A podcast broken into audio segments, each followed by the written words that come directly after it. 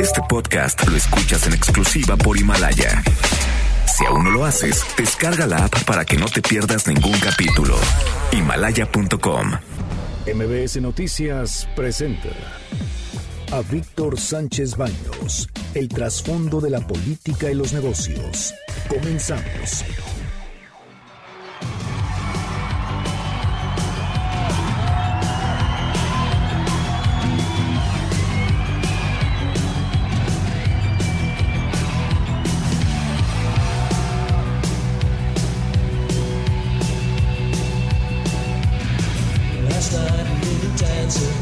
¿Qué tal? ¿Cómo están? Muy, muy, muy buenas noches. Los saludo con mucho afecto. Soy Víctor Sánchez Baños en EBMS a través de la frecuencia 102.5 de FM desde la Ciudad de México. Acompáñanos para que durante una hora juntos analicemos y discutamos la información de los asuntos de poder y dinero que verás y escucharás mañana. Sintonízanos en vivo en streaming en mbsnoticias.com, mbsnoticias.com. Ahí nos puedes ver y puedes incluso ver cuáles son nuestras reacciones fuera del aire, que es interesante lo que hacemos también porque son las pláticas y quizá hasta uno que otro gesto sobre aquellos actores de la noticia. Están conmigo Bernardo Sebastián, ¿cómo estás? Ya en fin de semana y aquí con ustedes acompañándolos. Y Carmen Delgadillo. Hola, hola, buenas noches a todos. Sí, ya es viernes, disfruten. Y por eso empezamos con ese ritmo tan movido. ¿eh? ¿Por qué? Porque ya es viernes, es viernes. Algunos dicen que es social, ¿no? Pero es ya, ya estamos ya, ya liberados materialmente. Debate. Comunícate. Comenta a Víctor Sánchez Baños en MBS. Twitter, arroba B. Sánchez Baños y arroba MBS Noticias. Estas son las expresiones y las historias de hoy. Esta es la voz del presidente Andrés Manuel López Obrador al anunciar en la mañanera que se vende, se renta o se rifa, pero él no piensa subirse. Una rifa 500 pesos, 6 millones de cachitos de la Lotería Nacional. Son 3 mil millones. En el avión, si son 130 millones de dólares, estamos hablando de 2.500. Pero se le daría al que ganara el avión ya incluido un servicio de operación de dos años o de un año. Estamos hablando de opciones, ¿eh? La gente va a decidir. Sí, este es el caso de la rifa. Miren, pocas veces en la vida política del país, de verdad, yo se los digo porque yo soy un reportero experimentado ya de muchas batallas, pero muchísimas. y en la radio también he platicado infinidad de cosas. Pero miren, pocas veces yo he visto esto que está fuera, fuera de series. Y esta declaración pues soltó una lluvia de menes en las redes sociales. ¡Espectacular! Y la creatividad de quienes cuestionaron el comentario se reflejó en centenares de expresiones en las redes sociales. Pero el caso de la rifa no es para cualquiera que lo reciba. Le darán ciertos premios como el mantenimiento.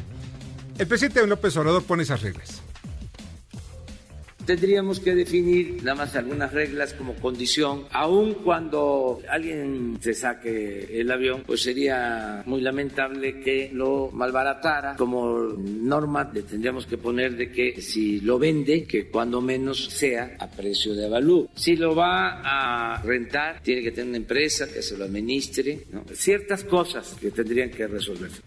Bueno, pues ya, que me quitaron más del 90%, 95% de los aspirantes a comprar un cachito de lotería por 500 pesos. Ganarse un avión y en paquete. O sea, no, no, no, no, nada más es un avioncito ahí de esos, de esos que pueden aterrizar en cualquier lado. No es un avión 787 Dreamliner, de estos que, que pueden recorrer, no sé, más de 12 mil kilómetros de un solo golpe y sin tener que aterrizar. Lo único que tienes ahí es tripulación, mantenimiento, hangares, llantas, el derecho de aeropuerto de muchas partes, que pues eh, es una lanita, pero pues que, que, cualquier mexicano puede. Con 500 pesos, que no puedes? Es milagroso. El combustible de este avión es lo que muchos ganan en todo un año, entonces hay que tener en cuenta que no es un no es un regalo barato ni es un regalo simple. No, y además de esto, lo que de verdad, yo, yo, quiero, yo quiero entender que es una eh, manera de tratar de zafarse de un avión, lo cual pues para mí no es no, es la, no es el fondo. Pero ya no se está zafando del avión, se está zafando a todos los temas que le estaban pegando en la semana, ¿no? Ah, sí, y eso vamos a platicar ahorita, pero ¿qué les parece si escuchamos a Javier Jiménez Esprío y con pues a ver qué es lo que pasa ahí? Se va a subastar. La rifa es un boleto y usted se lo gana, ¿no? Eso, lo, vamos a, el presidente. Lo vamos a vender. Que van a vender 6 millones de boletos a 500 pesos. Ah, ah bueno, eso no. Lo dijo esta mañana. Ah, no, no, no. Pero si es factible eso, que no, no, no, no, no, creo. ¿Sí? ¿Con cuántos? 6 millones de boletos a 500 pesos. Ah, no sé. Dijo que es una, una de las cinco opciones. Ah, sí. ¿A usted no lo ve? Yo creo que hay otras más próximas. Pero vamos a ver.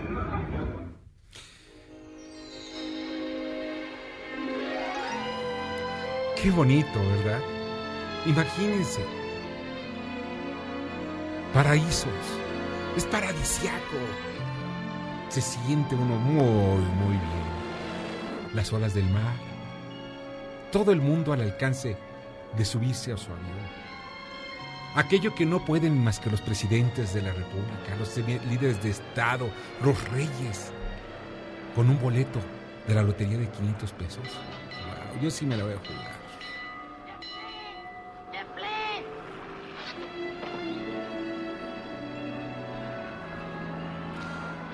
Miren ustedes, el secretario de Comunicaciones no tenía ni idea de lo que su jefe iba a mencionar en la mañanera sobre el TP-01 presidencial. Pero sí, lo dijo el jefe, y si así será. ¿Qué hora es? La que usted ordene. Y eso ya es un refrán muy viejo, ¿eh? Es la orden del jefe. Y escuchen, va en serio. El gobierno de la Cuarta Transformación tiene la gran habilidad para distraer. Pero escuchemos esto, porque esto es muy interesante.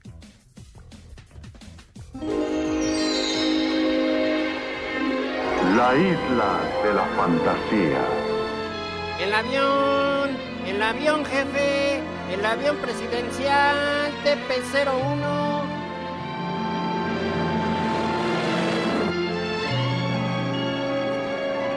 Pues nada más y nada menos. Miren, la habilidad que tiene la cuarta transformación para desviar la atención es impresionante tienen esa distracción. Miren, nos han distraído de cuántos minutos llevamos ahorita, seis minutos del noticiero en el asunto del avión presidencial. Yo no sé si de verdad vayan a tomar eh, en serio el asunto de la rifa y que va a ser por la lotería y que van a ser seis millones de boletos. Y yo no sé quién tenga 500 pesos para perderlos, quizá, no sé, o quizá lo quieran comprar en paquete, no tengo idea, que serían 120 millones de dólares aproximadamente los que tendrían que eh, ir a las arcas, eh, a las arcas del gobierno. Ya no hablamos, si se dieron cuenta, ya no hablamos, estamos hablando de la fantasía, pero ya no estamos hablando de que falta dinero para la compra de medicamentos, ni el doloroso inicio del Instituto Nacional de la Salud, de San INSABI, que, que sustituye al Seguro Popular y que esto ha provocado en muchos estados, en muchos hospitales del país, problemas graves de falta de abasto de medicinas. Y tampoco eh, estamos hablando pues de la falta de también de medicamentos, sobre todo para los enfermos de cáncer, que es hoy el problema que está existiendo en la mayoría de los de los eh, institutos de seguridad y obviamente los hospitales del sector público. Pero de verdad, todos, no hay unos, hasta miren, hasta aquellos que odian la política están hablando de la rifa y algunos piensan comprar un boleto. Vaya, si no fuera por esto y los días de los días de quincena, de verdad, qué aburrido sería el planeta Tierra. México, México, ra, ra, ra. Vamos a la rifa.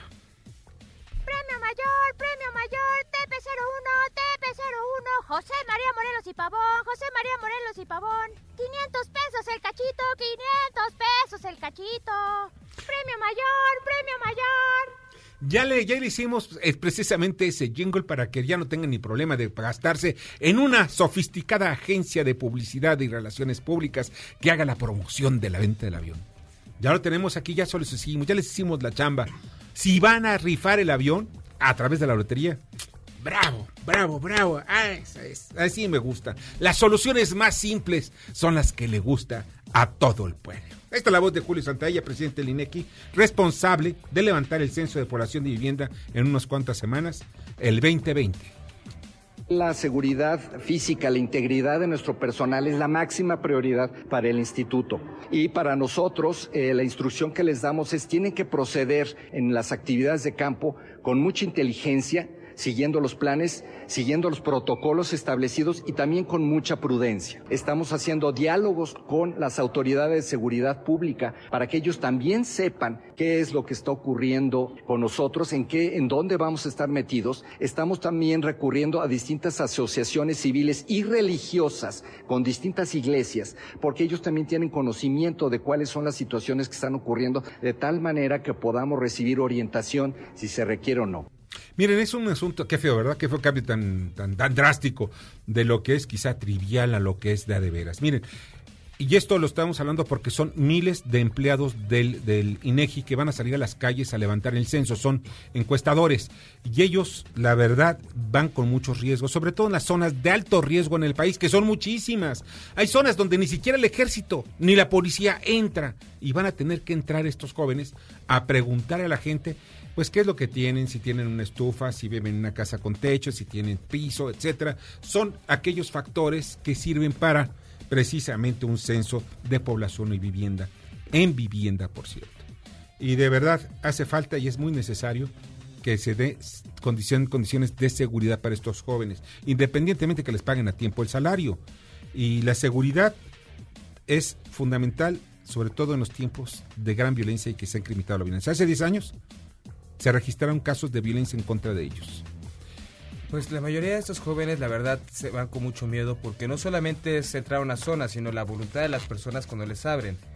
Ellos Claro. mismos son, ellos mismos son víctimas no solo de robos o de vejaciones, también son víctimas de abusos. En muchas ocasiones puede que esto les genere más problemas. Y este censo yo creo que hay que tener también nosotros como ciudadanos una voluntad para hablar claramente y abrir la puerta para poder generar este trabajo y este ejercicio social. Y que haya, de verdad, que haya una identificación plena de quienes van a hacer este censo. Porque hoy los malos, los malandrines, ya llegan y tocan y se hacen pasar y falsifican hasta las identificaciones. ¿eh? O sea, debe de haber un mecanismo de seguridad, tanto para los empleados, pero sobre todo también para los habitantes de las casas. No permitir el paso. Bueno, pues esta fue la información de entrada, pero vamos a las noticias, al resumen informativo. Carmen Delgadillo. Advierte el FMI de riesgo de una gran depresión. La directora presidenta Cristalina Georgieva dijo que la inequidad y la inestabilidad financiera serían las causas y que se han acentuado en los últimos 20 años. Y subirá agua en 165 colonias de la capital. Se publicó hoy en la Gaceta Oficial el aviso para incrementar el cobro en 35% a quienes consuman más de 60 mil litros por bimestre en las alcaldías Álvaro Obregón, Benito Juárez, Coyoacán, Coajimalpa, Cuauhtémoc, Magdalena Contreras, Miguel Hidalgo y Tlalpan. Severo golpe, de verdad. Juez decreta extinción de acción penal contra Raimundo Collins. El fallo deja sin efecto la orden de aprehensión girada en contra del ex titular del INVI, al igual que la solicitud y emisión de ficha roja de Interpol. Tampoco procedió la acción penal contra Fernando Javier Linares, exdirector jurídico del INVI, ya que el delito que se le imputó también habría prescrito. Y esto es parte del parte de guerra, el operativo en Madera, Chihuahua. Anoche, en la zona de Las Pomas, un grupo armado incendió 22 casas y 7 autos. Los gobiernos de- el gobierno del estado asegura que solo hubo daños materiales, pero habitantes de la zona refieren que hay varios desaparecidos, Y Donald Trump lleva equipo de lujo de abogados. incluido Kenneth Starr, el fiscal acusador que llevó el juicio político del presidente Bill Clinton. También estarán el constitucionalista Alan Dershowitz y Robert Ray. Florence Cassés demandará al expresidente Felipe Calderón. Dijo que la hora de rendir cuentas ha llegado para quienes la trataron como objeto y enviaron justa- injustamente a prisión. Toyota traslada a Guanajuato parte de su producción. Su capacidad de la Tacoma en México será de aproximadamente 266 mil unidades por año. Pues una tragedia. Dos actores de Televisa mueren durante una grabación. La Fiscalía Capitalina lo investiga como posible homicidio culposo y lesiones. Jorge Navarro Sánchez y Luis Gerardo Rivera cayeron de una altura de 5 metros en la colonia agrícola oriental. Televisa informó que ensayaban una escena de la serie Sin Miedo a la Verdad. Muchas gracias, Carmen. Te agradezco muchísimo. Buenas noches. Buenas noches. Y ya se encuentra con nosotros y le agradezco muchísimo a Fabdala Cabani, quien es el secretario de Desarrollo Económico del Gobierno de la Ciudad de México. ¿Cómo estás, Fabdala? Bien, ¿y ustedes? Qué Muy gusto. bien. Qué gusto tenerte Igualmente. aquí. Eh, ya sabes, ya tenemos muchos años de conocernos. Así es. Y ya también soldados de muchas batallas. eh. Así es. Así es. Qué gusto tenerte. Oye, Igualmente. ¿cómo va el asunto económico en la Ciudad de México? Ya vemos que ya tenemos, tenemos, ya estamos ejerciendo un presupuesto. Hay varias áreas que, que son fundamentales, que son las prioridades de parte del gobierno de, de Claudia Sheinbaum. Pero, ¿cuáles, ¿cuáles son los objetivos y el programa que ustedes tienen para el gobierno de la Ciudad de México? Bueno, mira, el primero de los objetivos se enmarca en un combate frontal a la desigualdad. La desigualdad eh, que fue creciendo durante los últimos años, sobre todo en el sexenio pasado, se fue manifestando abiertamente la desigualdad, no solamente en la Ciudad de México, sino en todo el país, de tal manera que este es uno de los principales eh, eh, retos que tenemos en la Ciudad de México. El segundo reto es eh, atender a las micros, pequeñas y medianas empresas de la Ciudad de México. La Ciudad de México venía sufriendo un proceso de desindustrialización debido a que por ley las empresas contaminantes eh, tendrían que ir saliendo hacia otras partes eh, del país y por las condiciones propias de la Ciudad de México, que es un valle, pues definitivamente eh, no podrían seguir operando aquí en la Ciudad de México. De tal manera que muchas MIPIMES fueron desconectándose de cadenas de valor con la industria establecida en la Ciudad de México. Entonces, este es un segundo reto, el de conectar a las MIPIMES con las nuevas eh, empresas e industrias que estamos invitando a establecerse en la ciudad de Vallejo, concretamente en el área de, en la Ciudad de México, perdón, y estamos invitando a establecerse en el área de Vallejo. Y es en una el zona área, industrial ya tradicional, Sí, ¿no? Así es. eh, y en el área de Granjas México. Te quiero decir, eh, Víctor, que eh, el área de Vallejo recibió el año pasado una inversión cercana a los 600 millones de pesos en materia de infraestructura para poder invitar nuevamente a las empresas, a las industrias, a que se queden Vallejo. Vallejo venía eh, eh, un fenómeno de pues de despoblamiento y también pues de desocupación había muchas naves o hay todavía algunas naves eh, y un gran porcentaje de subutilización de predios en el área de Vallejo. Entonces, ahora con esta inversión está resultando nuevamente atractiva a Vallejo, de tal manera que estamos buscando que se establezcan empresas de microcomponentes, empresas eh, esta- ensambladoras, empresas armadoras. Que ya no son y- contaminantes, Que no que- son contaminantes y sobre todo empresas logísticas. Entonces debemos conectar, y ese es el segundo reto, a las MIPIMES de la Ciudad de México en cadenas de valor con el nuevo proceso industrializador que está por eh, eh, desarrollarse aquí en la Ciudad de México. Un tercer elemento que queremos también como reto, como tú me lo preguntas, para las empresas es impulsar igualmente a eh, un sector importante, el sector servicios, el sector eh, terciario de la ciudad, que junto con las MIPIMES necesita de un gran impulso. La estrategia que vamos a utilizar, y ya establecimos desde el año pasado, es a través de capacitación, a través de créditos y a través de asesoría. Te quiero comentar, Víctor, que el año pasado el gobierno de la Ciudad de México, a través del Fondo para el Desarrollo Social, otorgó 44 mil créditos para el autoempleo y para las MIPIMES de la Ciudad de México. Es una cifra histórica. Se tuvo un presupuesto de 400 millones de pesos para esta finalidad. Durante todo el sexenio pasado se entregaron 63 mil créditos por esta institución. Nosotros en este gobierno que encabeza la doctora Claudia Sheinbaum entregamos el año pasado 44 mil créditos. Eh, de tal manera que en dos años vamos a superar lo que se hizo en seis años en la pasada administración. ¿En qué consisten estos créditos? Son eh, créditos del autoempleo hasta 25 mil pesos para locatarios de mercados, para tianguistas y también para micro, pequeñas y medianas empresas hasta medio millón de pesos, con el 6% de interés anual. Esto es un dato que queremos que los ciudadanos... No hay banco que lo pueda superar, No, ¿eh? no hay No banco. hay banco. no. Ningún banco del país es un Y programa... mucho menos los prestamistas que están un- en la calle. No, bueno, eh, eso es algo que se debe revisar. Pero bueno, eh, en Fondeso son 400 millones de pesos el año pasado y para este año van a ser 550 millones de pesos. ¿Por qué? Porque vamos a incorporar dos nuevas modalidades de crédito para las MIPIMES. Una de ellas, factoraje, para que precisamente se conviertan en proveedores importantes de tiendas departamentales y de, autoservicio. El, el- el monto que autorizó la jefa de gobierno es de 50 millones de pesos.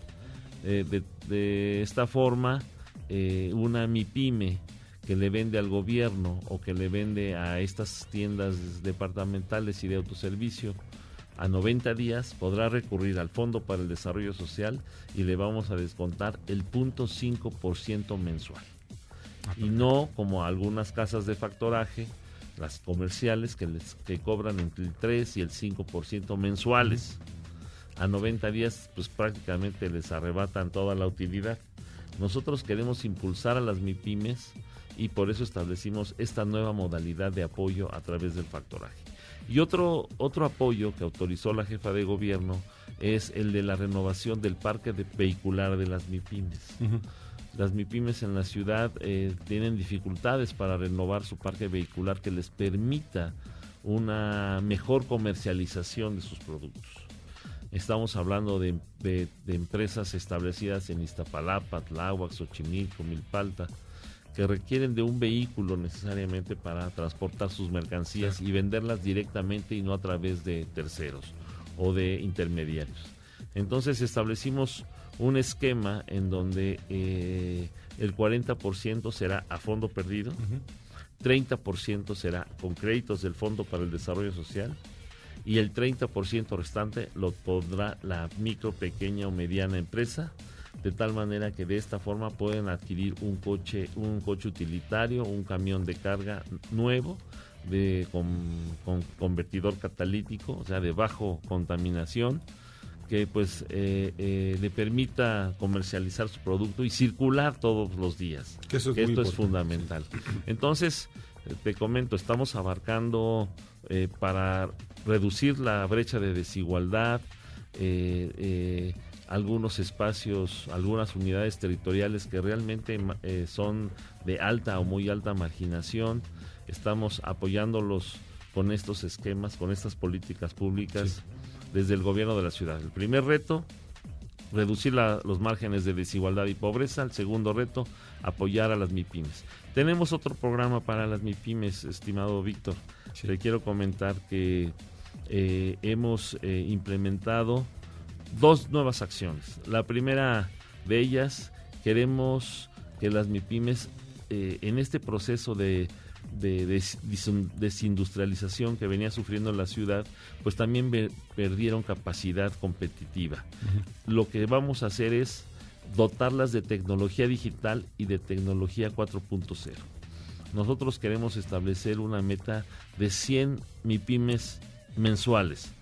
Vamos a lanzar la convocatoria en los próximos días para que eh, estas MIPIMES se registren y el diagnóstico de sus necesidades en materia tecnológica se los vamos a hacer gratis.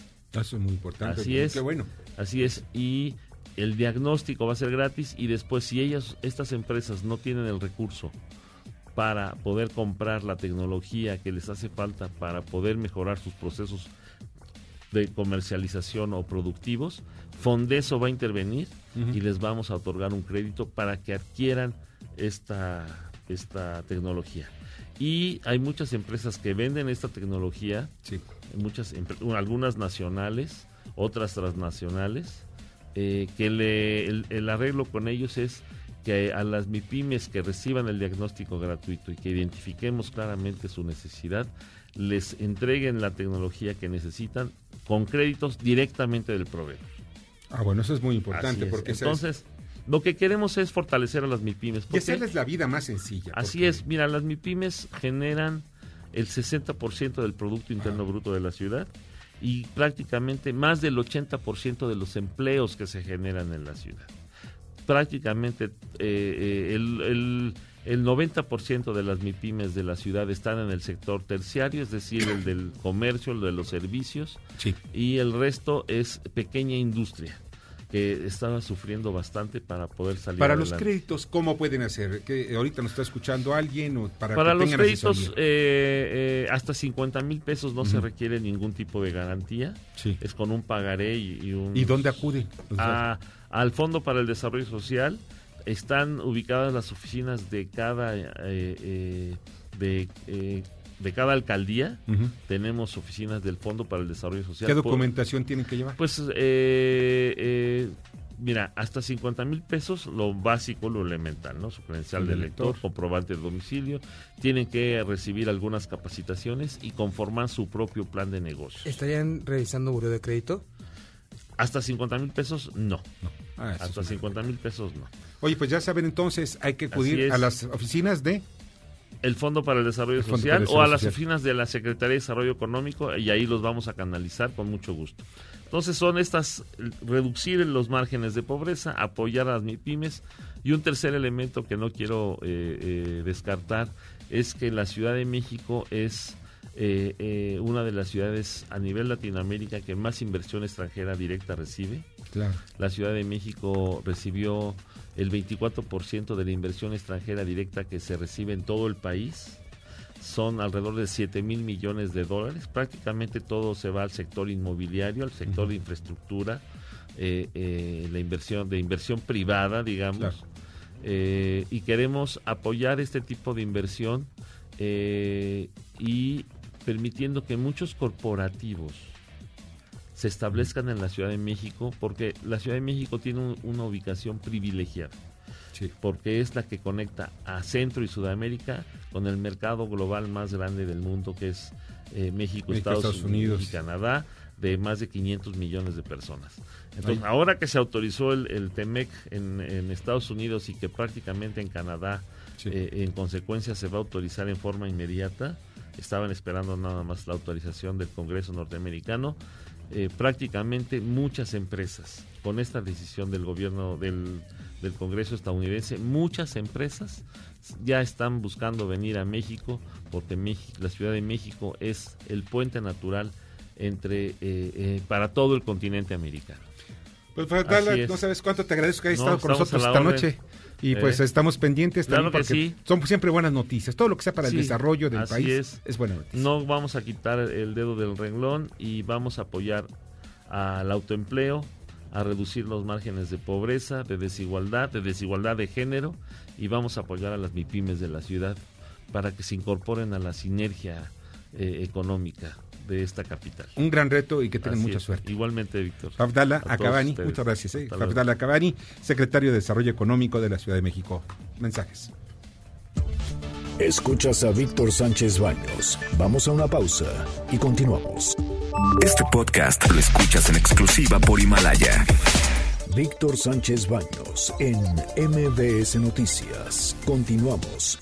Muchas gracias, muchas gracias que continúan con nosotros en ese ritmo de que ya estamos entrando viernes y estamos ya calientes ya de, de- de tantas cosas, divertidos. Aquí me mandaron, por cierto, un tuit donde me dicen, oye, si tú sabes que es un asunto trivial, ¿por qué dedicas tanto tiempo al asunto del avión presidencial? ¿Por qué? Porque lo dice el presidente de la República y por eso es más que importante, aunque que sea un asunto de una vacilada. Pues lo dijo muy serio, yo no creo que sea una vacilada, ¿eh? eso de la rifa.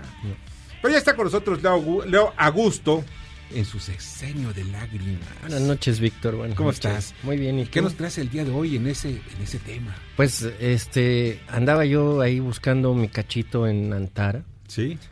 Y este, ¿Cachito de qué? Para el avión Ah, presidencial. perdón, perdón, cachito de lotería. Un cachito de lotería, pero nos encontramos a J. Cole. ¿Ah, sí? Sí. ¿Quieres ver qué pasó? Pues A ver, dime. aquí en el sexenio de lágrimas. Vamos a, A ver. Colchas y colchones el ganso durmiente. Sienta el placer de dormir en sus laureles. Presenta su radionovela favorita. Sexenio de lágrimas. Con la involuntaria participación de figurones de la alta costura y el quehacer político nacional. Hoy le venimos ofreciendo El comunismo viste a la moda. Chichairito, mijito, ven a cenar, cabezón. Ya voy, madre. Estoy terminando de pegar mi póster de la camarada J. Cole. Interrumpimos este programa para informarles que la presidenta de Morena, J. Cole Polemski, fue vista en conocida boutique comprando ropa de lujo de la exclusiva marca Carolina Herrera. En tanto, la austeridad republicana Apaga esa propaganda capitalista. La camarada J. Cole tiene derecho a comprarse sus cositas. Chichairito, ya te dije que nada de maromas en la mesa. Se llama congruencia, mijito. Primero los pobres. Ajá. Y antes todo mundo callaba como momia y ahora muy giritos, ¿no? Usted debería saber distinguir los trenes que no van a ningún lado. Ya cómete tu sapito y no le andes buscando ruido al chicharrón, huerquito. Así transcurren las rebajas de enero en la Ciudad de México, donde todos somos iguales, pero algunos son más iguales que otros. Hasta la próxima historia de este su Sexenio de lágrimas. Adelante, no cabe duda que. Ay, caray, el sexenio de lágrimas. Muchas lágrimas. Pero Mucha- también es- pero de risa. De risa. De sí, risa, sí, sí. lágrimas de risa. Lágrimas, risa y amor, decía un eslogan de una de una señora Vargas Dulce, que era la que escribía unas telenovelas, perdón, una revista de novelas muy interesante. Lágrimas y mocos se llamaba. No, lágrimas, risas. Ah. Ya me confundo. Ya ves. ves? Leo, muchas gracias. Buen fin de semana, Víctor. Igualmente. Nos Todos. escuchamos la próxima semana. ¿Sí? Primero Dios, sí. Primero Dios. Pásala muy bien. Gracias. Y ya está en la- en- aquí en cabina y le agradezco muchísimo a una gran amiga también de hace pocos años, ¿eh? muy pocos años. Es Heidi Osuna, directora general de EdCol. ¿Cómo estás? Muy bien, muchas gracias. No, pues gracias a ti que estás con nosotros. Oye, estuve leyendo yo sobre eh, el ranking de alcaldes en la Ciudad de México. ¿Y cómo estás viendo, cómo ven ustedes dentro de este estudio que realizaron, pues el comportamiento de los alcaldes? Mira, Víctor, eh, en Encol hicimos una encuesta en vivienda, eh, en donde es la única encuesta de las que se están publicando que efectivamente es una fotografía de la realidad de la Ciudad de México. ¿Por qué? Porque llegamos a todos los niveles socioeconómicos, a todos los rangos de edad y sobre todo tenemos la certeza que la gente que estamos entrevistando efectivamente residen y votan en esa delegación, ¿no? Ajá. A diferencia que si lo hicieras por internet o telefónicamente. Y bueno, los números son eh, muy reveladores. En primer lugar tenemos al alcalde de Venustiano Carranza, Julio César Moreno, eh, como, el, como el mejor aprobado, ¿Por con 71%. Nosotros le preguntamos a la gente, ¿usted aprueba o, o desaprueba el desempeño de tal alcalde? Sí. O también del presidente y de la jefa de gobierno. Él tiene 71%, sigue eh, Santiago Taboada con 69% de El aprobación. primero es de Morena y el segundo. es no, del el primero es del PRD. Ah, del PRD todavía. ¿verdad? Sí, el sí. primero es del PRD todavía. Sí, todavía existe el PRD en la Ciudad de México, imagínense. Sí, y es el primer lugar. Sí. Segundo es del PAN y tercero es del PRI. El tercero es Adrián Rubalcaba con 68% de aprobación. Bueno, esa es una sorpresa que ta- también es otro partido que todavía existe. El PRD y el PRI todavía existen. Todavía existen. Todavía de hecho, preguntamos también afinidad partidista. Ajá. Y bueno, la afinidad partidista de toda la Ciudad de México. eh, bueno, lo primero es que ganan los que no se, no se identifican con ningún partido político, con un 40%. 40% de los capitalinos no se identifican con ningún partido político. De ahí sigue Morena con 28% de afines, seguido por el PRI con un 10%, digo muy, muy por debajo de, de- de Morena. PRD 9% y PAN 8%. Digamos que, que- que PRI, PAN y PRD están prácticamente en, en los mismos números. Pero ¿no? fíjate que me llama la atención el Partido Acción Nacional que esté en cuarto lugar. Sí, digo, la verdad está dentro del margen de error. ¿no? Este, podemos decir que prácticamente están empatados PRI, PRD y, y- y PAN, este, un poco en la lona. Prácticamente, sumando los tres, apenas le llegan a Morena. Sí, ¿verdad? Apenas le llegan. Apenas, o sea, si quieren, le quieren ganar las elecciones, tienen que juntarse en el, en el, dos, en el año próximo, el 2021. Pero mira, el- los tres alcaldes mejor aprobados Sí. son de oposición.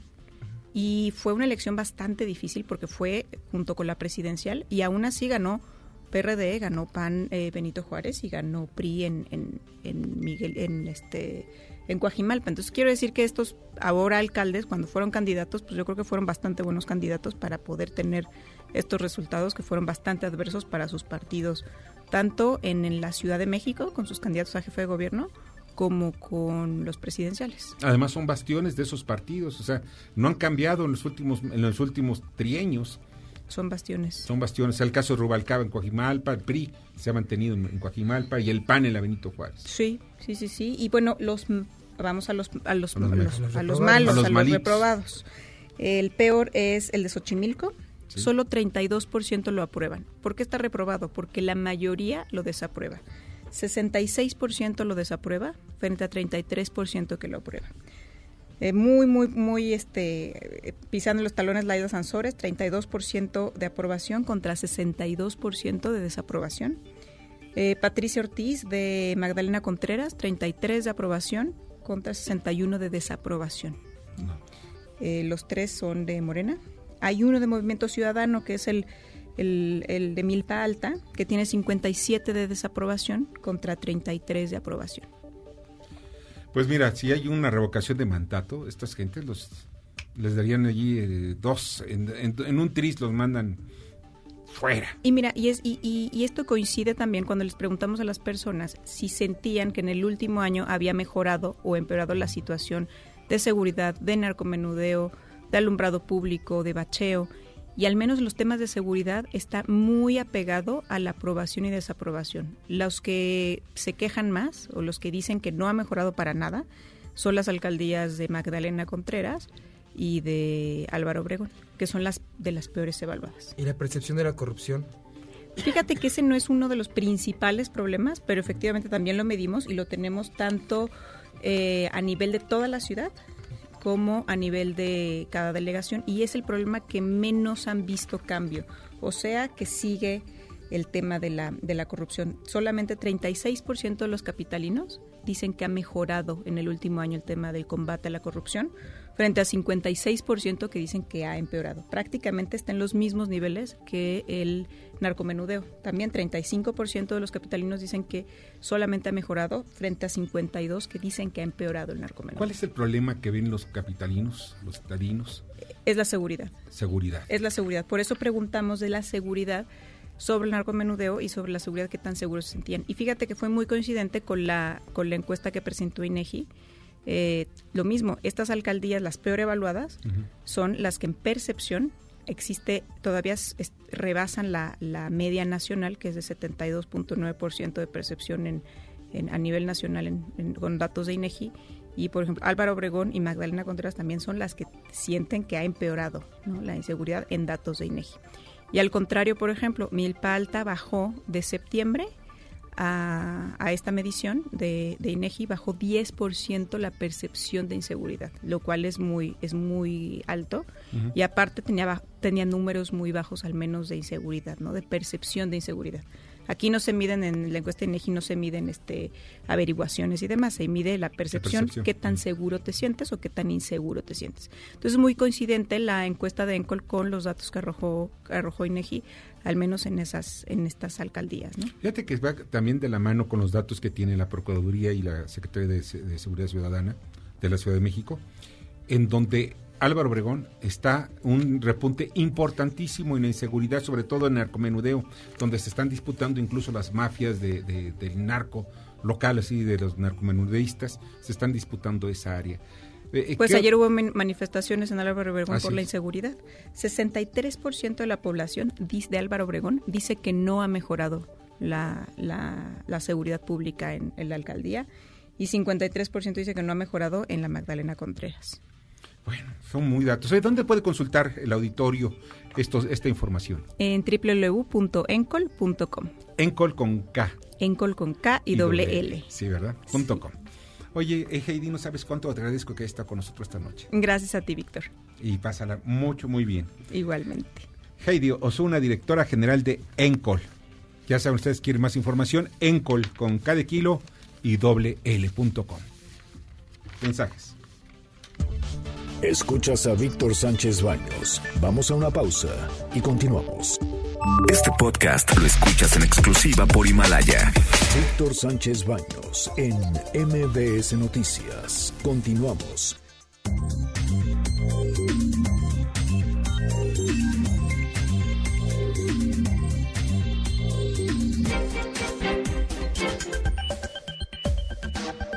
Muchas, muchas, muchas gracias que continúen con nosotros en MBS. Y ya está con nosotros y le agradezco muchísimo, de verdad, porque pues siempre nos trae muy buenas noticias. Es el lado amable de la información, Ana David, en su sección Sibarita. ¿Cómo estás, Ana? Pues muy bien, contenta de estar aquí, regresando al estudio con tanta cosa. Y ahí les mando mis notitas, pero ya estar aquí es otra cosa. Me siento muy contenta, Víctor, y todos mis queridos compañeros de cabina y pues con un, un, personaje que a mí me da mucho gusto tener aquí, que es Beatriz Gasca Acevedo, que es una mujer que hace mucho por nosotras y pues es importante que esté pues en este noticiero que es tan incluyente.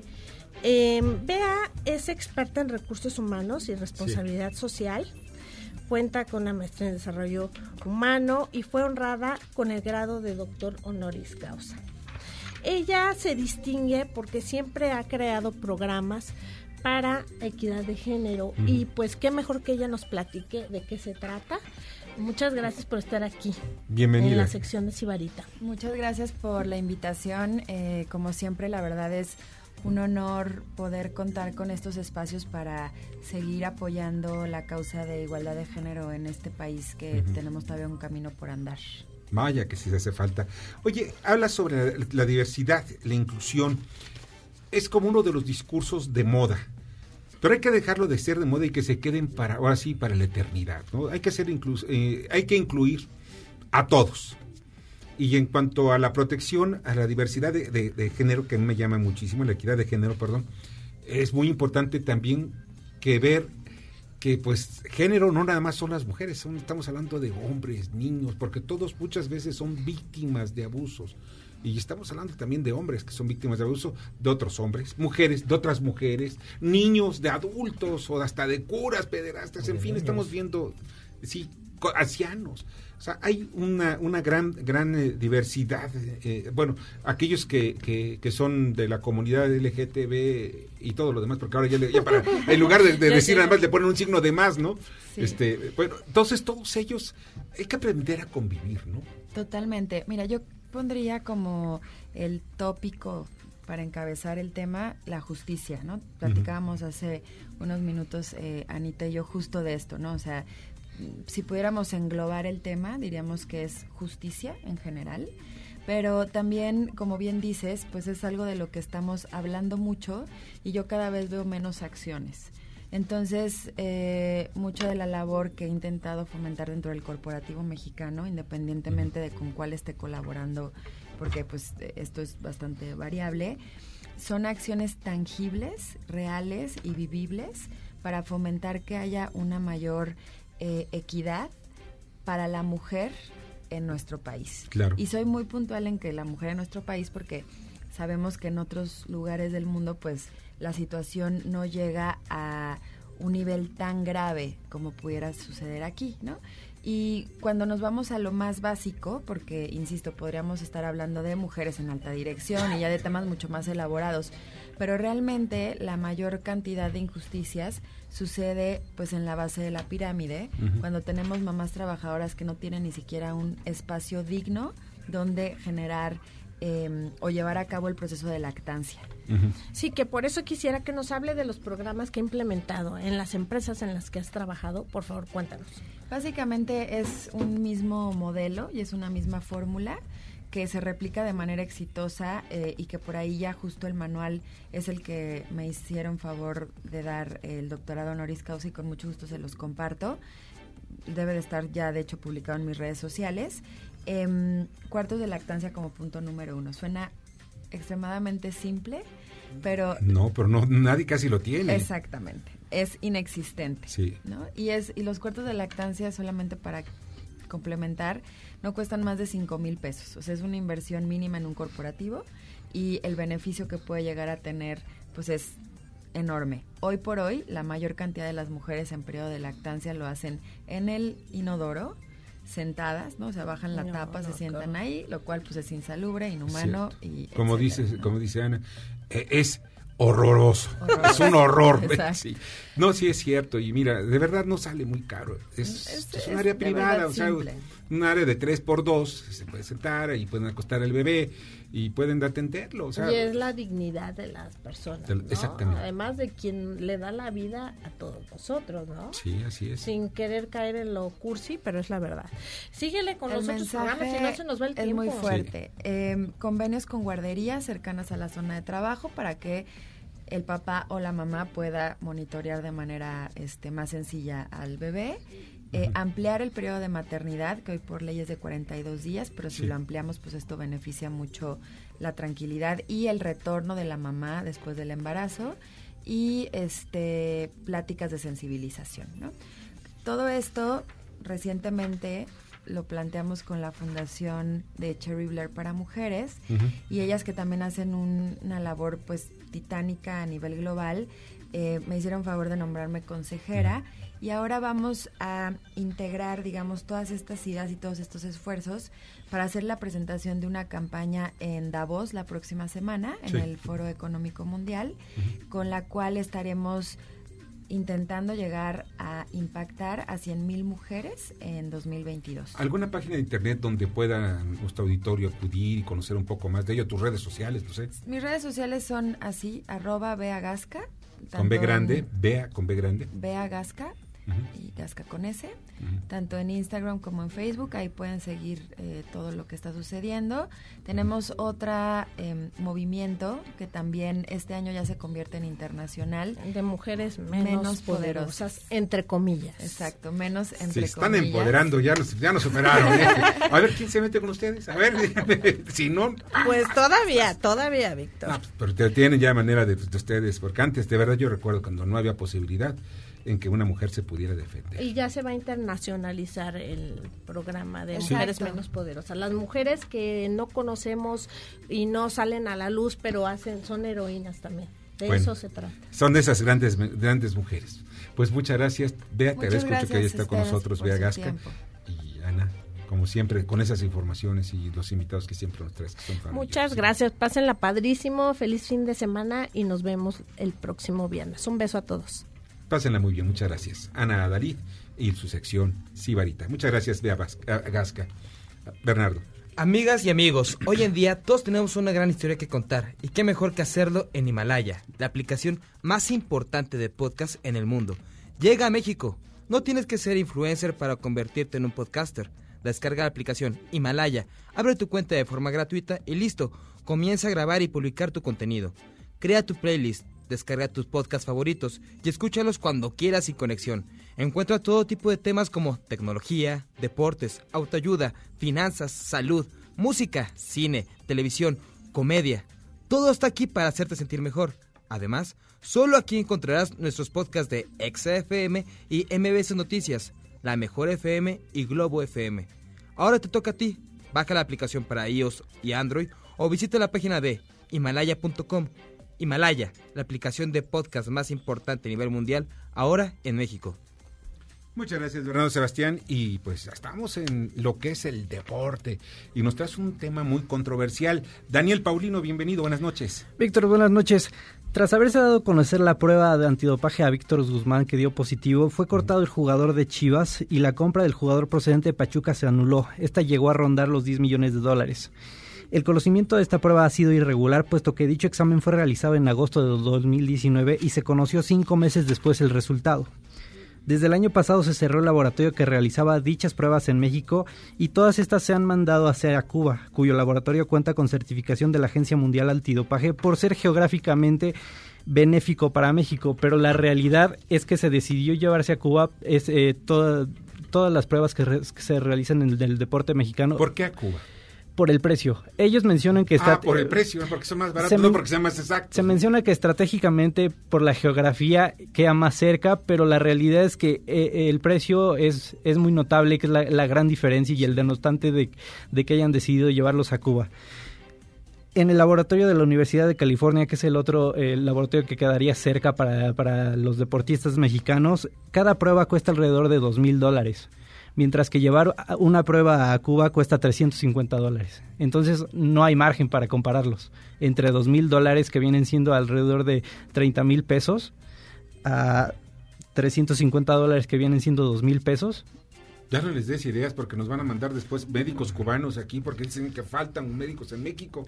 Y ya sabes que no des ideas porque luego después vienen las notas así espectaculares. Cabe mencionar que el laboratorio en México cerró en 2019 porque costaba 40 millones de pesos mantenerlo funcional al año y el gobierno de México a partir de 2019 dijo lo cerramos, no vamos a costear esos 40 millones de pesos anuales. ¿Dependía de quién?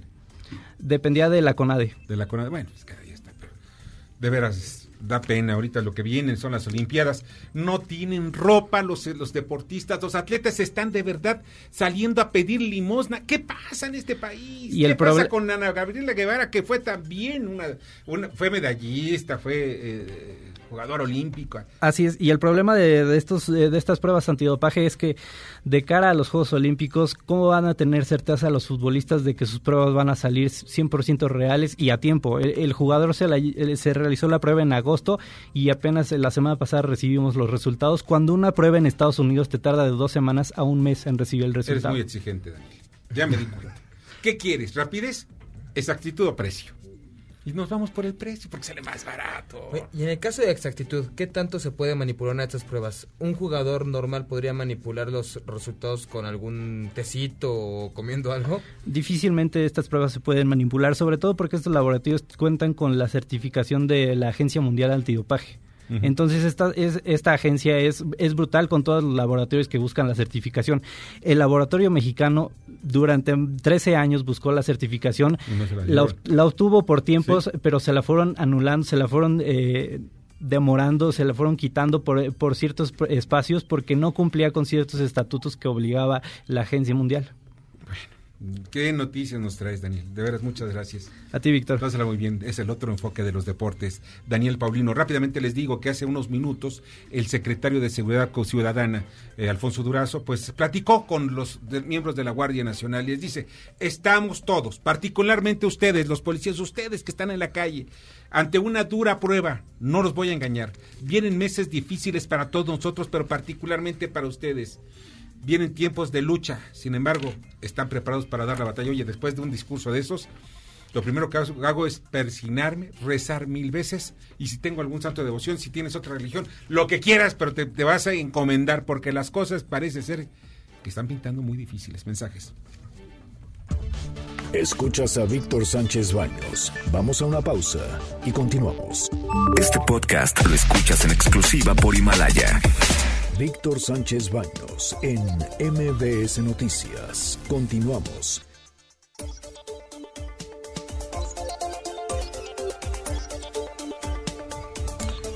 Muchas gracias que continúan con nosotros esta noche. Ya casi nos estamos yendo. Mi última hora en Oaxaca, el la coordinadora regional de autoridades comunitarias de pueblos fundadores, David, el coordinador David Sánchez, reportó el asesinato esta noche de 10 músicos indígenas en el poblado de Alcozacán y señaló que la agresión a sicarios, eh, la agresión fue de sicarios de los ardillos. Estos son los que están también involucrados en el caso de los eh, 43. Bueno, vamos a las crónicas de banqueta. Adelante. La fuente de las ranas. Seguramente ha sido el bosque de Chapultepec. Camino al zoológico te has encontrado con una fuente. Efectivamente, la fuente de las ranas. Fue mandada a construir en Sevilla, España, por Miguel Alessio Robles en 1921, siendo ministro de México en dicho país. Y originalmente se estableció la entrada principal del bosque, pero más tarde fue reubicada en la parte trasera del zoológico, en el cruce de La Milla y Chivatito. Es una copia exacta, en proporciones, sistema constructivo y acabado en cerámica, de la fuente de las ranas del Parque Mario Alisa en Sevilla, España. La fuente está revestida de azulejos sevillanos y está adornada por ocho ranas de porcelana verde y gris, las cuales se ubican en su circunferencia. Al centro de la fuente están un pato y una tortuga de bronce. La fuente arroja delgados chorros de agua por las bocas de las ocho ranas y otro más por el pico del pato del centro. Es una de las fuentes más antiguas del bosque, por lo que vale la pena conocerla. Yo soy Arturo Trejo, de Crónicas de Banquete. Muchas gracias Arturo, te agradezco muchísimo. Y vamos, eh, pues les voy a platicar rápidamente sobre mi columna que publico el día de mañana, Estado por Estado, en el Heraldo de México. Hablo yo sobre Santiago Nieto, que es el principal tirador para ser gobernador en Querétaro en el 2021. Hablo también de los casos de Sonora, donde agentes de seguridad nacional, de la Guardia Nacional, pues rescataron las instalaciones de Capufe que estaban tomadas por un grupo. Ya saben, se toman un grupo, toman las, las, las, casetas y están cobrando cuotas de recuperación. Se hacen multimillonarios. También toco el tema de Zacatecas, sobre el Istezac, Tabasco, en fin, Tabasco, Nayarit, Aguascalientes y Chiapas. Son los temas que toco. Y vamos a la, columna, la columna de Ubaldo Díaz, que es publicar el día de mañana. Víctor, buenas noches. Mañana en el diario La Razón, los bazucarazos comentan de esos 40 mil millones de pesos que el presidente anuncia para apoyar la compra de, de fármacos, pero también advierte a los gobernadores que no quieren jalar con el nuevo organismo que no habrá dinero para ello. El sistema de salud del país sigue en el aire. Todavía van a pasar muchos meses para que haya irregularidades. La gente pide mejor atención y no, no obtiene la respuesta adecuada. Un abrazo, Víctor. Ubaldo, te agradezco muchísimo. ¿Qué tenemos de agenda para mañana y el lunes, Bernardo Sebastián? El presidente López Obrador continuará de gira en Oaxaca. Y el lunes no olviden a las 11 de la mañana el macro simulacro. Este es el asunto para que estén ustedes pendientes en la Ciudad de México y algunas partes del país sobre, en caso de que haya un terremoto, un macro simulacro. Ojalá y no, no nos pase lo que pasó hace dos años, el 19 de septiembre, en que pues de la mañana fue un simulacro y más tarde fue. Pues ya nos vamos, les agradezco muchísimo que hayan estado con nosotros esta noche, les agradezco de verdad, porque pues además es viernes. Yo sé que ahorita ya están camino a la diversión, si no están camino a sus casas. Muchas gracias en la, en la producción a Jorge Romero, en la información a Carmen Delgadillo, en la asistencia de redacción a Fernando Moxuma, en los controles Héctor Zavala. Muchas gracias Bernardo Sebastián. Buenas noches a todos, pasen bonito fin de semana. Daniel Paulino. Buenas noches, buen fin de semana. Yo soy Víctor Sánchez Baños, deseo que se diviertan esta noche y pásenla sensacional. Las opiniones vertidas en este programa son única y exclusivamente de estricta responsabilidad de quien las expresa. MBS Noticias presentó a Víctor Sánchez Baños, el trasfondo de la política y los negocios. Este podcast lo escuchas en exclusiva por Himalaya. Si aún no lo haces, descarga la app para que no te pierdas ningún capítulo. Himalaya.com